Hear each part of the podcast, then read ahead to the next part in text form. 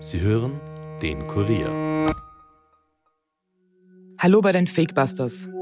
Mein Name ist Birgit Seiser und heute versuchen wir eine Verschwörungstheorie zu klären, die seit 1945 in den Köpfen vieler Menschen herumgeistert.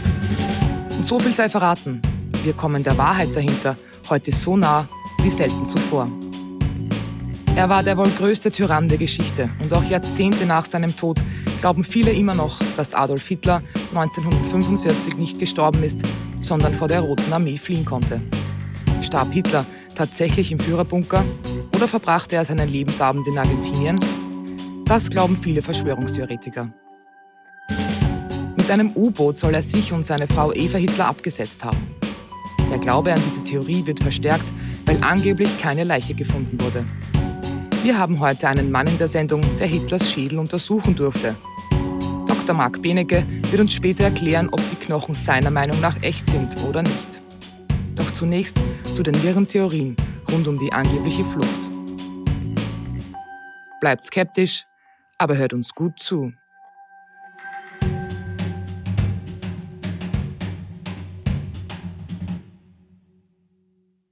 1. Mai 1945. In den Radios des Deutschen Reichs ertönt um 21.40 Uhr die Nachricht, dass Adolf Hitler tot ist.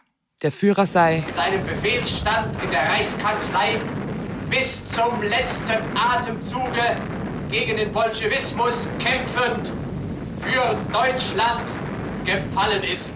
Damit steht fest, der Krieg ist endgültig verloren. Für Millionen von Menschen ist der Tod ihres Führers eine niederschmetternde Nachricht, wie eine Zeitzeugin berichtet. Ja, das kann ich ganz genau erinnern. Ich habe in der Küche gesessen und habe hemmungslos geweint. Das kann man sich heute gar nicht mehr vorstellen. Das wäre, als wenn ein unmittelbarer Verwandter gestorben wäre. Also ich habe hemmungslos geweint. Das, ich meine, ich hoffe, dass es nachher nicht so rüberkommt, dass ich so eine ewig gestrige bin. Also ich ich spreche nur für die damalige Zeit.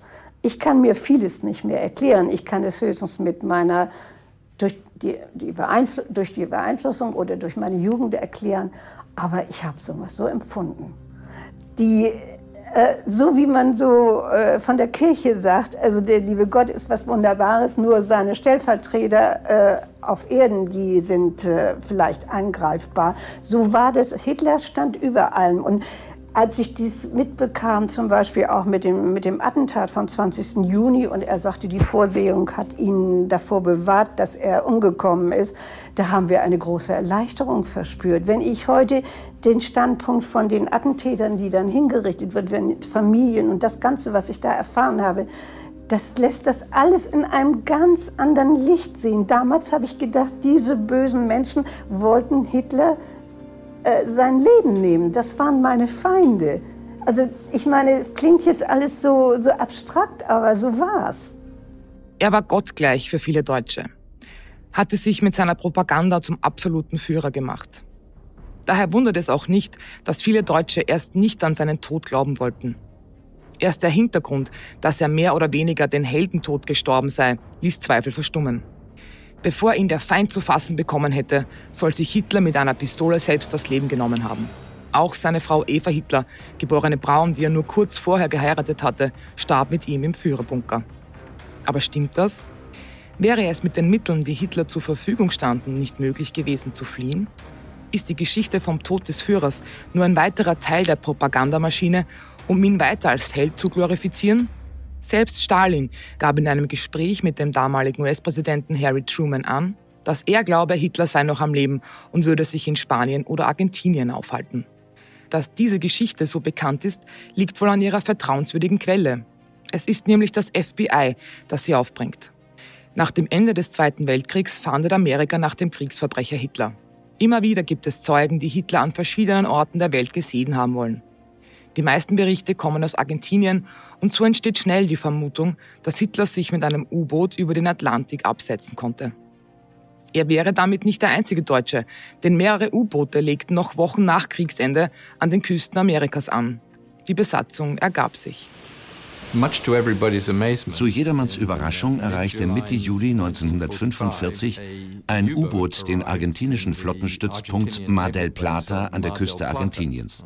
Das war ziemlich merkwürdig, denn der Krieg mit Deutschland war am 8. Mai zu Ende gegangen. Mai, Juni, Juli. Zwei Monate. Wo war dieses U-Boot zwei Monate lang? Was hat es gemacht?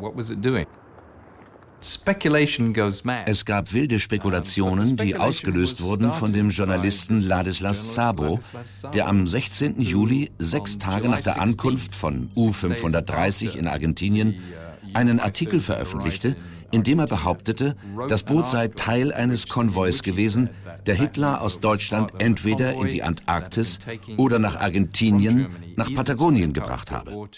Der Kern der Legende begann genau in diesem Moment und andere Zeitungen wiederholten sie, so auch der Toronto Daily Star, in dem die Schlagzeile stand, Hitler auf Eis in der Antarktis. Hitler on ice in Antarctica. Experte Colin Summerhays erklärt die Entstehung dieser Verschwörungstheorie in einer Spiegel-TV-Dokumentation. Und warum ausgerechnet Argentinien? Das Ziel wäre gut gewählt gewesen. Abgesehen davon, dass das Gebiet, in dem sich Hitler aufhalten soll, nicht sehr dicht besiedelt ist, sind viele Einwohner dort eingefleischte Hitler-Anhänger. Das liegt daran, dass es schon damals eine große deutsche Community gibt, die den Führer auch tausende Kilometer entfernt anhimmeln und den Krieg unterstützen. Es wird Deutsch gesprochen und Nazi-Lied gut gesungen. Aber was würde Hitler den ganzen langen Tag in Argentinien machen? Er soll sich dort in einem Bunker befunden haben, bewacht von SS-Soldaten, die er auf der Flucht mitnehmen konnte. An ein politisches Ende hätte er gar nicht denken wollen. Im Gegenteil. Er soll weiter an seinen Plänen festgehalten haben und auch die Entwicklung von weiteren Wunderwaffen wäre in Argentinien an der Tagesordnung gestanden. Zu den Verschwörungstheorien rund um Hitlers Wunderwaffen und dem Okkultismus im Deutschen Reich gibt es übrigens zwei Fakebusters-Folgen, also hört da unbedingt mal rein, wenn euch das Thema interessiert. Aber nun zurück zur angeblichen Flucht. Dass diese nur ein Hirngespinst vieler Verschwörungstheoretiker ist, kann ein Mann mit großer Wahrscheinlichkeit beweisen. Der Kriminalbiologe Dr. Mark Benecke durfte vor Jahren nämlich nach Moskau reisen und ein besonderes Beweisstück untersuchen. Hitlers Schädel. Benecke konnte damals mit einem amerikanischen Filmteam das russische Staatsarchiv besuchen, begleitet vom russischen Geheimdienst FSB. Herr Benecke, wie ist das damals alles abgelaufen? Als ich im Staatsarchiv und im FSB, also im Geheimdienst äh, in der Zentrale war, war so eine ganz kurze Zeit der Öffnung.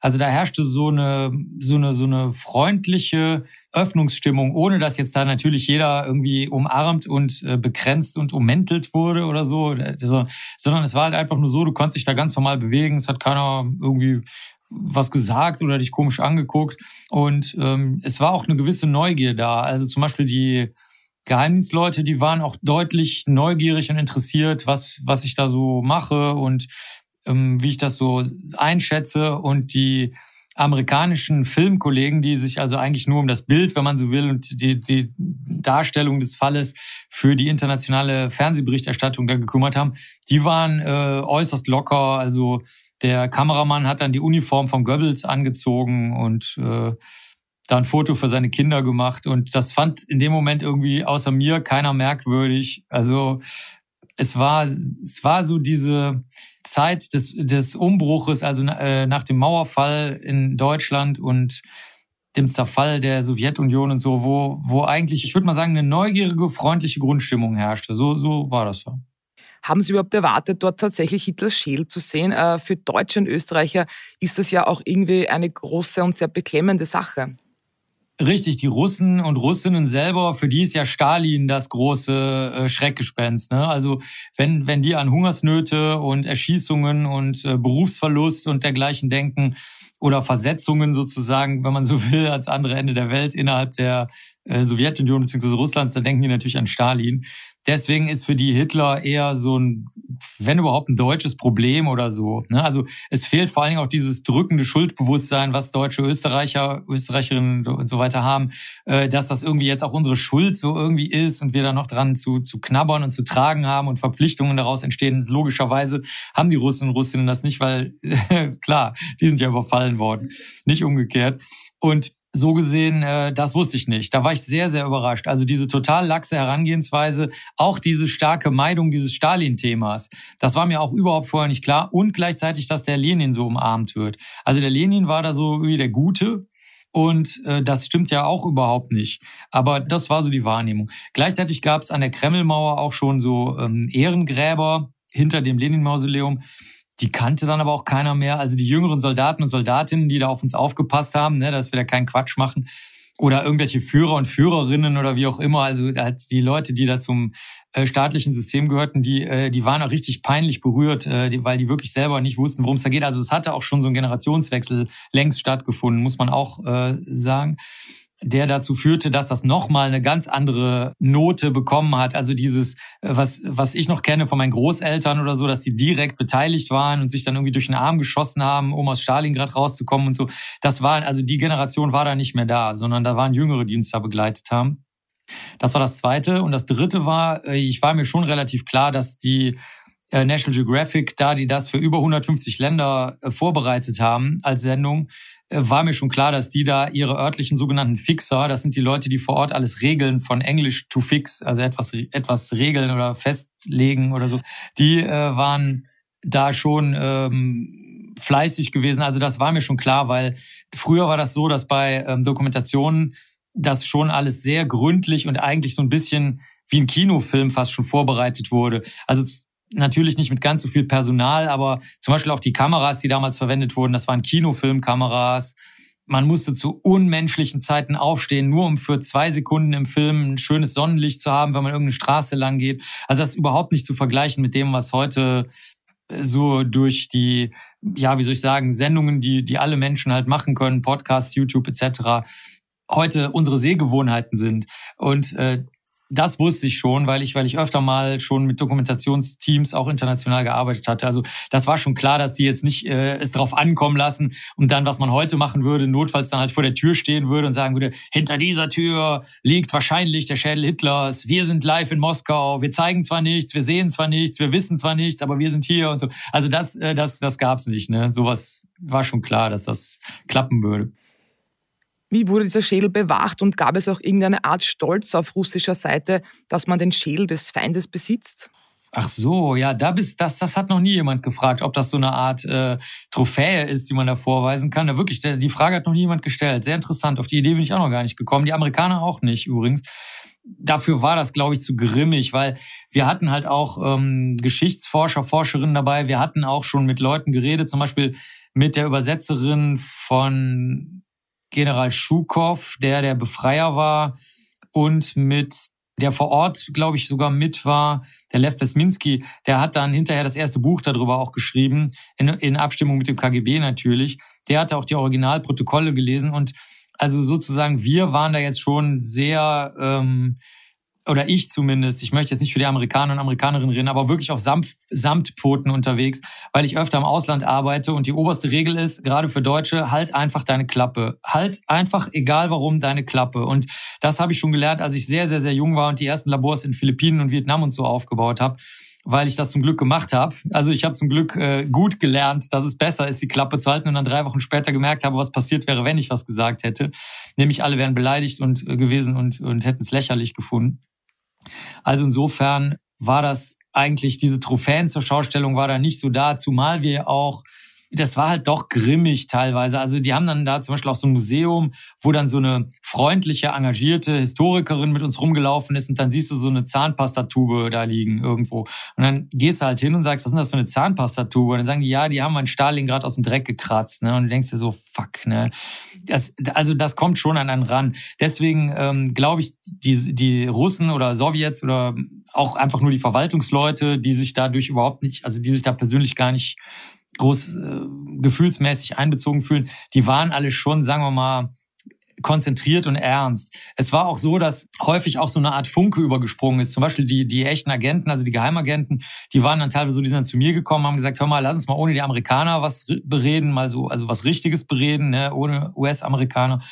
Und das habe ich auch in Osteuropa schon öfter erlebt, dass sie dann so gekommen sind und dann das mal richtig besprechen wollten, so aus ihrer Sicht. Und die Amerikaner umgekehrt haben natürlich dann teilweise auch so ein, so ein Bild über die Sowjets, was dann auch noch aus dem Kalten Krieg ein bisschen geprägt war, aber gleichzeitig davon, dass sie halt die Amerikaner halt vergleichsweise Geld wie Heu haben. Also die haben halt viel zu hohe Trinkgelder gegeben, obwohl man damals noch gar keine Trinkgelder gegeben hat. Also da war jedes Trinkgeld war eigentlich schon abwegig. Und ähm, das waren eher so die Stimmungseckpunkte. Also dieses Trophäen zur Schau stellen oder wer ist jetzt der Sieger oder der Coolere oder sonst was, das war in dieser damaligen, nennen wir es mal aus deutscher Sicht, Wendezeit und, und Zerfallsstimmung, die aber mit einem neuen Erblühen der und, und großen Hoffnungen an die Politik verbunden waren. Äh, da war jetzt kein Platz für so dicke Hose irgendwie von keiner Seite. War es gleich klar, dass Sie Hitlers Schädel vor sich haben? Wie konnten Sie das überprüfen? Also das Schädelstück liegt ja im äh, Staatsarchiv der Russischen Föderation. Und da war das natürlich äh, so eine Sache. Also es war sehr großer Zeitdruck. Wir durften zwar so lange bleiben, wie wir wollten, aber ich musste erst mal sehen, was die so an Material rumfliegen haben, was äh, auch vorher noch nicht recherchiert war. Weil ich wollte mich natürlich nicht an irgendeiner Linie, also das Filmteam möchte natürlich die Geschichte erzählen und hat die vorher auch schon so ein bisschen geplant, weil sie das natürlich dem Sender und allen Geldgebern und so weiter irgendwie äh, erklären muss, was sie da machen. Aber das ist mir egal, weil das ist wie am Tatort. Mich interessiert ehrlich gesagt nicht, was irgendwer will, sondern nur, was da ist. Und dann habe ich mich also erstmal durch verschiedene Fotomappen gewühlt. Da waren dann Fotos vom Sofa drauf, auf dem Adolf und Eva Hitler sich erschossen haben. Dann habe ich eben die Schädelstücke in vier Teile scheinbar zersplittert gesehen. Und wir haben dann aber nur ein Teil äh, vorliegen gehabt. Das fand ich zum Beispiel interessant. Und so habe ich da eigentlich sehr viel rumfotografiert, gemessen. Wir hatten zum Glück Röntgenbilder vom britischen Geheimdienst, also, also Abzüge auf Papier. Röntgenbilder waren früher durchsichtig auf so, einem, auf so einer durchsichtigen bläulichen ähm, Filmfolie drauf. Und ähm, da konnte man dann ähm, nichts mit anfangen zunächst mal, weil die Schädelstücke auf diesen Röntgenbildern jetzt nicht sich so abbilden, weil die zu Lebzeiten Hitlers angefertigt wurden, wie man das da hätte brauchen können. Aber im FSB, also im Geheimdienst, da lagen dann die Zähne von Adolf und Eva Hitler. Und da da sehr viel Metall in den Zähnen von Hitler war, war das eigentlich kein großes Problem, das zuzuordnen. Ich muss dazu aber sagen, dass ich auch den Kollegen Perrier kenne, der die Sonnenreflexionswinkel der Zähne von Hitler gemessen hatte, so dass ich also da auch schon Hinweise hatte, dass das, dass die Zähne echt sein müssen, weil der hatte das anhand von Filmaufnahmen von Leni Riefenstahl gemessen, wo die Sonne drauf scheint und wo das, wo die Kamera sich bewegt. Also die Fotografin und Filmemacherin Leni Riefenstahl hat diese bewegte Kamera eingeführt bei Dokumentationsfilmen und deswegen hat man immer eine Bewegung drin und sieht dann halt verschiedene Zähne aufleuchten. Das heißt, die Anstellwinkel der Zähne waren auch bekannt vom Kollegen Perrier aus Lausanne. Und deswegen war das wissenschaftlich eigentlich gut machbar. Die einzige Frage kriminalistisch war für mich natürlich, sind die Röntgenbilder echt? Also die, dass die Lene Riefenstahl-Aufnahmen gefälscht sind, das war nicht, also das ist überhaupt nicht nachvollziehbar. Aber die Röntgenbilder könnten mir natürlich untergejubelt worden sein. Aber da hatte ich auch noch Glück, weil Später, nachdem die Dreharbeiten abgeschlossen waren, bin ich an die Originalröntgenbilder gekommen, so dass da also dann auch, außer das wäre jetzt die, die Weltverschwörung, die sich nur um mich dreht, um mich zu täuschen, was ich jetzt nicht unbedingt glaube, äh, war die Sache wissenschaftlich also gut zu bearbeiten. Wie lange hatten Sie eigentlich Zeit, den Schädel zu untersuchen? Wir waren ungefähr, ich tippe mal so eine Woche da oder so, weiß jetzt nicht genau. Dann haben wir ähm, mit Lenins Leiche nochmal äh, gearbeitet, also haben uns die angeguckt und ich durfte dann noch den äh, Präparator kennenlernen. Das war für mich ehrlich gesagt interessanter als alles andere, mit dem zu reden. Und dann sind wir ins Archiv der Russischen Föderation gegangen. Da hatten wir einen kompletten Tag. Da war aber schon viel vorbereitet gewesen, muss man dazu sagen. Also das war jetzt nicht so wie, ja, guten Tag, hallo, wir wollen uns mal fürs Archiv mal anmelden, und dann waren wir im FSB, ich würde mal tippen, auch einen ganzen Tag, würde ich mal so sagen. Ähm, da ich aber gewohnt bin, unter großem Zeitdruck und auch mit Leuten im Nacken zu arbeiten, also am Tatort hast du das auch, dass da alle möglichen Leute rumschwirren, war das eigentlich relativ viel Zeit. Ähm, es war so, dass ich zum Glück schon ein bisschen Erfahrung mit diesen Filmteams hatte, die natürlich immer bestimmte Bilder sehen wollen. Und ähm, dann habe ich das so gemacht, dass ich während die ihre Bilder bekommen haben, die sie da sehen wollten, also der Klassiker ist, ein Forscher hält etwas in der Hand und äh, guckt ernst dabei, ja, also so halt sowas halten. Und in dieser Zeit hatte ich zwischendurch immer Zeit, was zu fotografieren, zu messen, ähm, Verbindungen herzustellen zwischen den Fotos. Also gefunden habe ich hauptsächlich Fotos, schriftliche Aufzeichnungen, auch von den zahnärztlichen Befunden auf Deutsch. Die lagen im FSB. Dann war das Schädelstück im Staatsarchiv der Russischen Föderation zusammengeklebt. Deswegen war das nur ein Stück. Dann, dann Fotos, das war sehr gut, so ein Fotoalbum, wo eben das schon genannte Sofa drauf war. Das war sehr gut, weil da Blutabrinnsspuren drauf waren. Und das echte Sofastück war dann auch äh, vorhanden im, im Archiv. Das war für mich sehr gut. Und dann halt noch so, ich sag mal, allerlei. Das heißt, ich bin dann durch die Regale gestreift, wenn das gerade ging. Also sagen wir mal, die haben gerade Licht eingerichtet oder so, dann dauert das erfahrungsgemäß, besonders wenn das Leute vom Kino sind, äh, die, die richten dann jeden Lichtstrahl ein. Also das dauert sehr, sehr lang meist. Und da bin ich dann einfach durch die Archive durchgestreift und habe halt sozusagen wie Kommissar Zufall, würde man das in Deutschland vielleicht nennen, habe einfach mal geguckt, was mir da in die Hände fällt. Ich wusste ja, wo ich ungefähr gucken muss. Und ähm, dann habe ich mir aus den kyrillischen Buchstaben das so ein bisschen zusammengereimt. Manche Akten lagen auch schon draußen und habe das dann einfach so gut es geht abfotografiert und dann später angeguckt. Also da ist eigentlich schon gut was an Material zusammengekommen. Und äh, die Zähne und so weiter, die habe ich natürlich logischerweise auch fotografiert mit Tatortkärtchen, Maßstab, Fab, Skala und so. Passen Ihre Untersuchungen mit der Geschichte überein, dass Hitler sich im Führerbunker umgebracht hat? Ja, eigentlich schon. Also die Traudel Junge, die Sekretärin von Hitler, die ja diese ganz äh, als alte Frau dieses ganz tolle Interview gegeben hat, die hat ja einige Fehler in ihrer Schilderung gehabt. Die hat ja ihr Originaltagebuch dann rausgekramt. Oder kann sein, dass die Journalistin Österreicherin war, mit der sie geredet hat. Auf jeden Fall, die hat dann ihr Originaltagebuch rausgekramt und dann so ganz naiv äh, das unverändert, das ist ja auch veröffentlicht worden dann, das einfach äh, da zur Verfügung gestellt. Und ähm, aus diesen ganzen Aussagen aus dem Führerbunker, die teilweise ja natürlich auch in der Kriegsgefangenschaft gemacht wurden, zum Beispiel von Blaschke, dem Zahnarzt von Hitler, und viel, viel, viel später, Jahrzehnte später von dem ähm, jüdischen Zahntechniker, der in Berlin überlebt hat. Da waren sehr viele gute Informationen drin. Es waren aber auch interessante Fehlerchen drin. Zum Beispiel, dass die Traudel Junge der Meinung war, sie hätte die Rückseite des Geschosses, also das, wo das flapsig gesagt das Schwarzpulver sozusagen drin ist, wo vorne das Projektil rauskommt und äh, was also dann auf das Geschoss sozusagen drauf montiert ist, bevor das abgeschossen wird, äh, das hätte sie gesehen. Und da bin ich ins Spionagemuseum mal gegangen in Washington und dann auch in Berlin und habe da mal so ein bisschen die Ohren gespitzt, was das sein könnte. Und das könnte auch die Messingkapsel vom Kaliumcyanid gewesen sein, von der Glaskapsel für die Blausäure. Und ähm, so habe ich mir dann da so ein bisschen was zusammengebastelt. Dann habe ich mir das im Führerbunker nochmal angeguckt. Da war ich auch noch ein paar Mal. Und habe mit den Historikern geredet, die äh, sich dafür sehr interessiert haben. Besonders interessant war einer, der auch, der, der hat ein Buch geschrieben, das heißt The World at Arms. Also der Zweite Weltkrieg endete ja nicht so, wie wir das in Zentraleuropa denken. Der ging ja noch weiter und äh, endete dann erst später ähm, unter anderem mit den japanischen, Atom also mit den Atomwaffenangriffen auf Japan.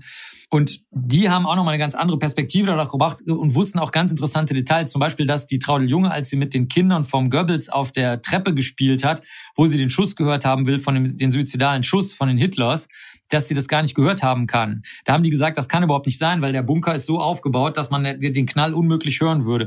Und dann habe ich mir gedacht, okay, sie denkt, sie hat die Rückseite des Geschosses gefunden. Sie weiß, dass die beiden tot sind, erschossen. Also denkt sie, sie hat den Schuss gehört. Das ist ganz typisch. Das haben wir ganz, ganz oft bei Kriminalfällen. Das nennen wir äh, Knallzeugen, sogenannte Knallzeugen. Die hören den Knall, drehen sich um sozusagen, äh, auch beim Verkehrsunfall. Dann sagen die, ich habe das gesehen. Das stimmt aber nicht, sondern die haben sich halt erst später umgedreht, ne? Und haben es eben gerade nicht gesehen. Und äh, so konnte man eigentlich alles ganz gut zusammenbauen. Also es gab ja dann noch den Film Der Untergang, der basiert auch auf den Original Niederschriften, die da im Führerbunker gemacht wurden. Und ähm, da waren auch viele Einzelheiten, die die gar nicht wissen konnten, was auch die Verbrennung betrifft der Leichen in der Brandgrube, dass das nicht so richtig funktioniert hat. Das hat auch der Besminski erzählt, dass da also die Leichen gut erhalten waren und dann ja in Magdeburg begraben waren bis 1970. Also alles, was ich gehört habe von völlig unabhängigen Menschen, die sich auch überhaupt nicht kannten, geschweige denn absprechen wollten oder konnten, von Geheimdienst bis zu Historiker, Historikerin, Journalist, irgendwer, völlig egal, Museumsdirektorin, absolut egal wer. Das passte wirklich alles sehr gut zusammen. Also das war ganz ungewöhnlich. Normalerweise bleiben da immer noch so ein paar graue Stellen, wo man sagt, na ja, gut, ist halt so. Also hier in dem Fall ist die einzige Stelle, die offen ist, ist, ob das Schädelstück mit der Ausschussöffnung jetzt äh, von jetzt von Adolf Hitler ist oder nicht. Das könnte man aber auch noch sehr leicht rauskriegen. Das wäre kein Problem durch äh, Erbsubstanzuntersuchungen. Aber das ist insofern nicht so wichtig, weil das geschossen wurde, ist meiner Meinung nach viel weniger strittig, als dass da ähm, Blausäure verwendet wurde. Das ist aber jetzt im Nachhinein eigentlich beides bestätigt. Also die, die haben halt Blausäure genommen und sich erschossen. Können Sie nach Ihren Untersuchungen also ausschließen, dass Hitler entkommen konnte? Äh, also wissenschaftlich gesehen ist es so, es ist ja noch sehr, sehr viel anderes passiert. Äh, es, es hat ja noch ein Journalist und eine Forschergruppe dann die Erbsubstanz äh, angeguckt von den Verwandten von Hitler und so. Also insgesamt ist die Sache eigentlich ähm, gut durchleuchtet. Es steckt natürlich eine viel größere Prise Wahrheit in dieser Fluchtgeschichte von Hitler drin, als das heute bekannt ist, weil der Vatikan und ja, vor allen Dingen hat er diese Rattenlinien betrieben, wo die ganzen Nazis ähm, abhauen konnten und auch sehr viele abgehauen sind. Ähm, ich selber habe schon im Urwald von Florencia, das ist am Ende der Welt, wo das ganze Kokain hergestellt wird, in Kolumbien, schon eine deutsche Bäckerei gesehen und so. Also ich habe das live oft genug in, in Latein- und Südamerika äh, gesehen. Auch noch, obwohl ich jetzt noch ein bis zwei Generationen später äh, daran bin, aber selbst ich habe damit noch Berührung gehabt. Und diese Geschichte ist nicht eine rein, reine Propagandageschichte, um, das wollte, das hat Stalin ja versucht, erstmal Hitler lächerlich zu machen, also dass er sich vergiftet hat wie ein Weib, ne, das waren die, das war der O-Ton von Stalin, obwohl er vorher gesagt hatte, Hitler hätte sich erschossen. Aber dann hat man gesagt, ja, aber das wäre ja dann quasi militärischer Ehrentod, wenn er sich selbst suizidiert als, als Feldherr, der verloren hat. Und dann haben die gesagt, ach so, nee, okay, das ist jetzt aber nicht so gut. dann hat er sich vergiftet. Und äh, daraufhin wurde auch viel geändert in, in dem, was dann spurenkundlich oder, oder öffentlich berichtet wurde. Aber insgesamt äh, gibt's ja eine Sache, die, die jetzt sehr offensichtlich ist, der Ober- und Unterkiefer von Hitler liegt ja in Moskau. Das heißt also, wenn er noch lebt, dann hat er halt keinen Ober- und Unterkiefer mehr. Also das wäre dann vermutlich irgendwem aufgefallen, denke ich mal. Ähm, und sagen wir mal, man sollte auch nicht vergessen, jetzt, wenn man so, wie soll ich das nennen, spurengeschichtlich mal daran geht, die Leute waren im Führerbunker ja relativ eingeschlossen. Also es gab diese eine Fliegerin, die ist nochmal hingeflogen und wieder weggeflogen, aber ansonsten saßen die Leute da ja wirklich gefangen im Loch und ähm, ringsrum ist halt alles äh, in die Luft geflogen. Und deswegen finde ich das auch so ein bisschen seltsam, wenn man bedenkt, dass die diejenigen, die bis zuletzt im Führerbunker waren und dann ganz verschiedenen Leuten, ganz verschiedenen Mächten sozusagen, den alliierten Mächten, äh, alle dasselbe erzählt haben. Auch mit sehr vielen Einzelheiten und auch mit den schon genannten kleinen Ungenauigkeiten, die sich aber gut erklären lassen, dann ist natürlich die Frage, äh, wie, wie das jetzt passiert sein soll. Weil normalerweise, wenn Leute sich absprechen, dann hast du ja irgendwie so eine, so eine seltsam glatte Geschichte ohne Kanten und Fehlerchen und, und Ränder und Brüche. Und das ist ja hier so, also ich meine nicht, dass ich Zeugen und Zeuginnen auch nur ein Wort glaube, aber wenn das mit den Spuren in Einklang steht, alles, auch räumlich, zeitlich, das darf man auch nicht vergessen, dann weiß ich jetzt nicht, ähm, warum man das so stark in Zweifel ziehen muss. Ich verstehe aber wirklich, dass diese nie in Deutschland, Österreich, ja, besonders in Deutschland und Österreich, äh, zu Ende besprochene Problematik dieser Rattenlinien und dieses massenhaften Entkommens von Nazis, dass, äh, dass das nie mal den Weg in die in die öffentliche in die öffentlichen Gespräche gefunden hat. In Deutschland wurde das ja durch den ähm, Bundeskanzler Konrad Adenauer dann verhindert, der gesagt hat, wenn du nur dreckiges Wasser hast, und kein sauberes, musste erstmal mit dem dreckigen Wasser arbeiten. Ne? Das, äh, der, dadurch sind also sehr viele Dinge nicht aufgeklärt worden. Und ähm, in Österreich äh, hat man sich das natürlich erstmal von der Backe gehalten, weil man gesagt hat, ja, das ist ein deutsches Problem gewesen. Ne? Das ging ja auch jahrzehntelang so. Wie sehen Sie es, dass es immer noch so viele Verschwörungstheorien rund um das Thema Nationalsozialismus gibt? Ja, ich würde eine darunterliegende Schwierigkeit, äh, wirklich gerade für, sagen wir mal, ich, ich will jetzt nicht so opermäßig Jüngere sagen, aber für Leute, die sich noch nicht so mit dem Thema beschäftigen einfach und die jetzt im Podcast oder so da, da mal reingestolpert sind. Ähm, dieses Problem der Ausgrenzung anderer Menschen, was die Nazis ähm, aufgegriffen haben nur, also das haben die ja nicht erfunden, und dann das langsame immer enger drehen, insbesondere im rassenkundlichen Bereich, zum Beispiel durch den Kollegen Günther, der dann als äh, Rassenbiologe auf einmal eine Professur in Jena hatte, äh, obwohl er nur Schriftsteller war und die, und die Uni Jena sich dagegen auch ausgesprochen hat, dann hat, und dann hat Hitler sich einfach bei der Eröffnungsrede vom Kollegen Günther da einfach reingesetzt und dann hat natürlich keiner mehr was gesagt, weil dann Adolf Hitler da äh, in der ersten Reihe saß. Und dieses, dieses ganz langsame Zudrehen und auch dieses äh, wissenschaftliche Anpassen. Ich habe mir alle Bücher über Kriminalbiologie, was damals Rassenhygiene dann wurde, ähm, gekauft ähm, antiquarisch. Und es ist ganz interessant zu sehen, wie durch scheinbar harmlose kleine Anpassungen alle Menschen nach und nach dazu beigetragen haben, dass das am Ende ein dermaßen breites, äh, eine dermaßen breite Grundlage hatte. Also die Ausgrenzung und Vernichtung von, von Menschen, ähm, dass das überhaupt nicht mehr hinterfragt wurde. Und das ist nie, das hat sich nie geändert. Also äh, da sehr viele Menschen kämpfen da sehr mutig gegen.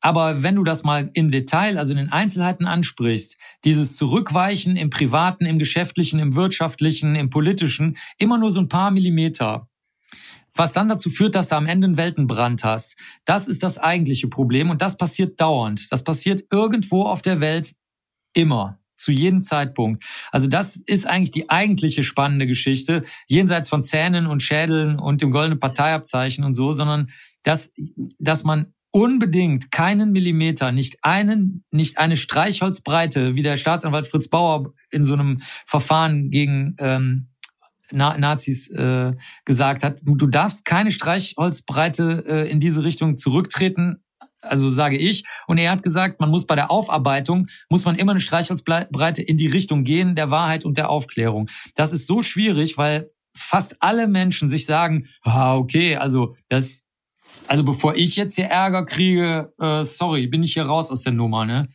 Und ähm, ich sehe das halt auf der ganzen Welt. Ich sehe die Massengräber, ich sehe die Genozide, ich sehe die Einkesselungen, Einkreisungen, Ausgrenzungen, Berufsverbote, zerbombten Krankenhäuser. Das ist ja nicht nur in der Ukraine jetzt so. Das ist ja schon, das geht ja schon seit immer äh, so. Äh, Angriffe gegen die Zivilbevölkerung, die dann als total normal empfunden werden äh, bei den Juden, dass sie dann ihren äh, Kram verkaufen mussten von A bis Z und dann mit irgendeinem Koffer und ein paar eingenähten Diamanten in ihrem Unterhosensaum ans Ende der Welt fliehen mussten und ähm, 90 Prozent von denen sind dann im, in der Vernichtung durch Arbeit gelandet. Das ist keine Monstergeschichte aus einem Horrorfilm, sondern das ist Alltag überall auf der Welt, jeden Tag, auch heute.